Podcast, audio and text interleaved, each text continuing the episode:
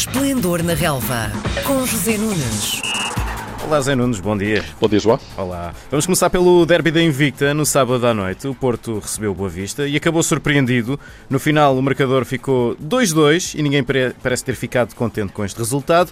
De que é que cada uma das equipas pode queixar, na tua opinião, Zé? Bom, eh, é preciso dizer que o Porto, obviamente, sai muito penalizado deste derby com eh, mais um empate, o terceiro consecutivo no campeonato, o quarto seguido em todas as competições. Um, e de facto só se pode queixar de si próprio.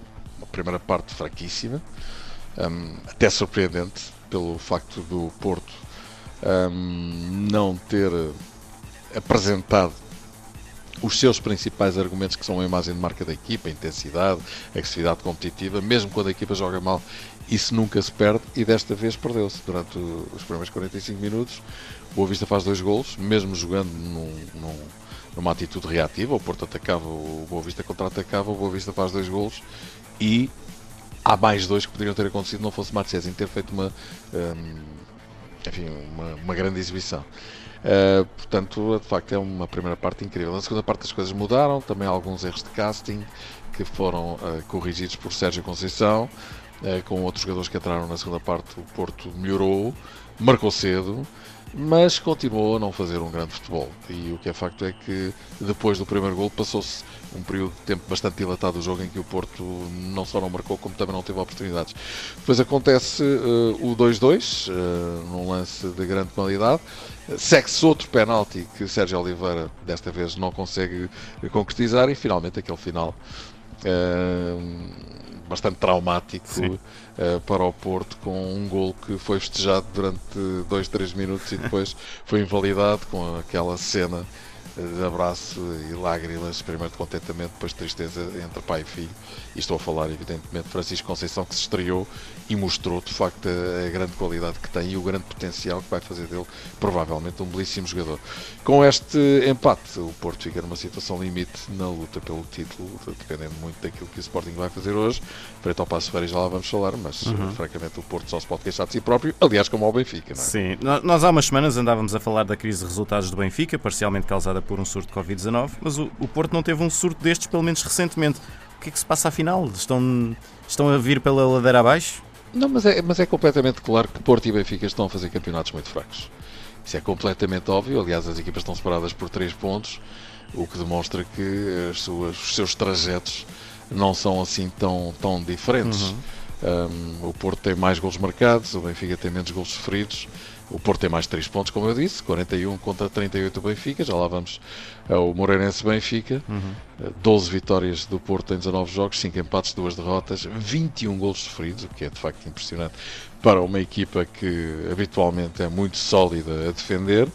Um, no caso do Benfica, a situação ainda é pior porque não tem duas derrotas, tem três, para além dos cinco empates que o Porto tem, e por isso tem menos uma vitória, tem 11 contra 12 do Porto. São de facto uh, dois trajetos uh, fracos, claramente, destas duas equipas que têm dominado o panorama do futebol português ao longo das duas últimas décadas. Vamos então ao jogo do Benfica, que parecia que estava a encarrilar nas vitórias, mas acabou por vacilar na visita à Moreira de Cónegos. Jorge Jesus não se sabia muito bem explicar o porquê deste 1 a 1 contra o Moreirense. Para ti, qual é a explicação? Sim, e as explicações dele não convencem. Um, porque ele diz que o Benfica criou uh, muitas oportunidades de gol uh, para ganhar tranquilamente o jogo.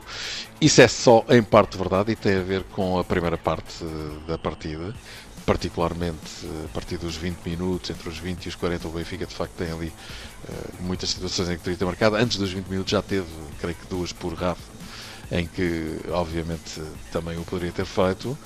Mas o que é facto é que mais uma vez aconteceu o Benfica não conseguir reagir a uma contrariedade no jogo. O Benfica marca um gol, está na frente, gol de Seferovic, teve várias oportunidades para marcar, e depois, quando acontece o seu primeiro erro, ou seja, um penalti infantil de Grimaldo, e o Moreirense empata, enfim, sem ter feito nada para isso, mas o futebol hum, é rigorosamente assim, o, o que é importante é aproveitar os momentos do jogo. A partir daí o Benfica foi saindo de fininho da partida, continuou a dominar na segunda parte, mas já não foi a mesma equipa. Oportunidades de gol, e aqui não posso concordar com Jorge Jesus, foram poucas. E eu posso dizer até que o Moreirense na segunda parte e em contra-ataque uh, teve tantas ou mais situações para marcar do que o Benfica. Portanto, a coisa até podia ter acontecido, uh, até podia ter sido pior. Mas, uh, vamos ver, o que sai ou o que releva daqui é que, efetivamente, o Benfica não levantou voo, tal como Jorge Jesus tinha dito, porque voltou a repetir uma exibição fraca, e estou a falar da segunda parte, a primeira não, e com este empate, e perante a possibilidade de ficar uhum. a 13 pontos de distância do Sporting, creio que é absolutamente uma quimera pensar que o Benfica ainda pode chegar ao título. Eu ia perguntar-te a partir de que distância de pontos para o líder é que te parece que a, eh, a conquista de um título passa a ser só matematicamente possível? Não há certezas uh, científicas, como é óbvio, Sim. mas eu creio que antes deste empate com o Moreirense já o Benfica estava numa situação quase irrecuperável e irreversível. Com este empate, uhum.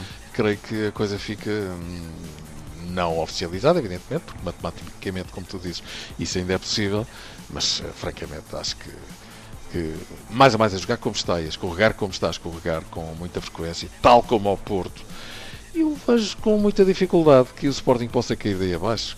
Eu já tive a oportunidade de dizer na semana passada que o Sporting nem sequer precisava destes constantes hum, acidentes uhum. uh, e resultados negativos dos seus adversários para se impor, porque está realmente a fazer um grande campeonato. Uh, eh, 15 vitórias em 18 jogos, 3 empates, 0 derrotas. Agora, com tanta escorregadela, todas as semanas, ora Benfica, ora Porto, ora os dois, como foi mais uma vez o caso desta, desta semana. Uhum. Enfim, o Sporting agradece, evidentemente, o que é que há de fazer, já querem que assim seja, pois Sim. assim seja. E o que é facto é que o Sporting está numa situação extremamente privilegiada. Para fechar o tema eh, Benfica, Sim. Direi que o Benfica se queixa da arbitragem neste jogo, lá está, aquilo que o Porto tem feito ultimamente também.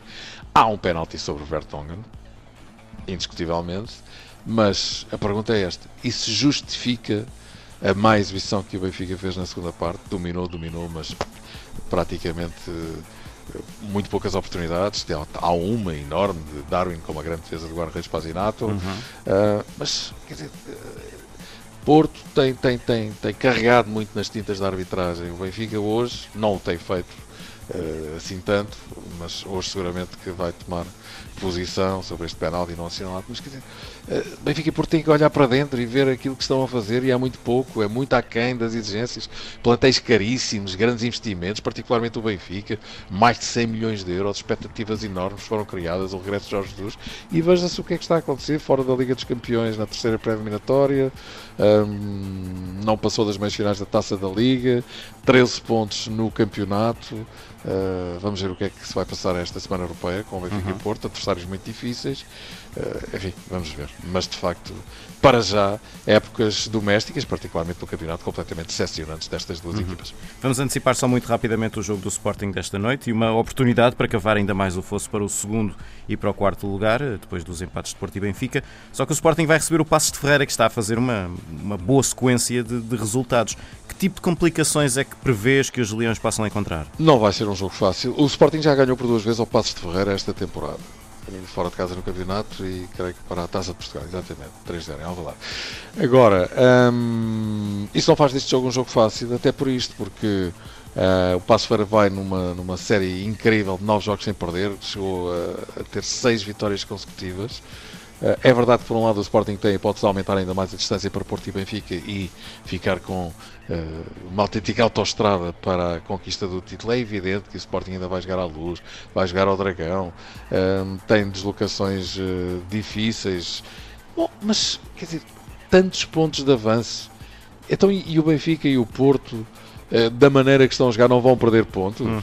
Dizer, é por isso que eu acho que é enfim, uma oportunidade absolutamente estrondosa do Sporting voltar a um título que lhe foge há 19 anos. E por isso tem aqui realmente uma grande hipótese de aumentar essa distância. Por outro lado, o Passos Ferreira ganhando, igual ao Benfica no quarto lugar, escapa ao Vitória de Guimarães que perdeu nesta jornada pela uh, Liga Europa e intromete-se ali na luta dos grandes. Portanto, eu acho que vamos ter aqui um grande jogo. O Sporting, evidentemente, é favorito, mas atenção ao Passos, ao grande trabalho que Pepa está a fazer, porque merecem todo o crédito para a semana voltamos a olhar para tudo isto. Zé Nunes, boa semana para ti. Um abraço, um abraço. para a semana. Às segundas-feiras, José Nunes comenta a jornada desportiva. Esplendor na Relva, às 10h30 da manhã, na RDP Internacional.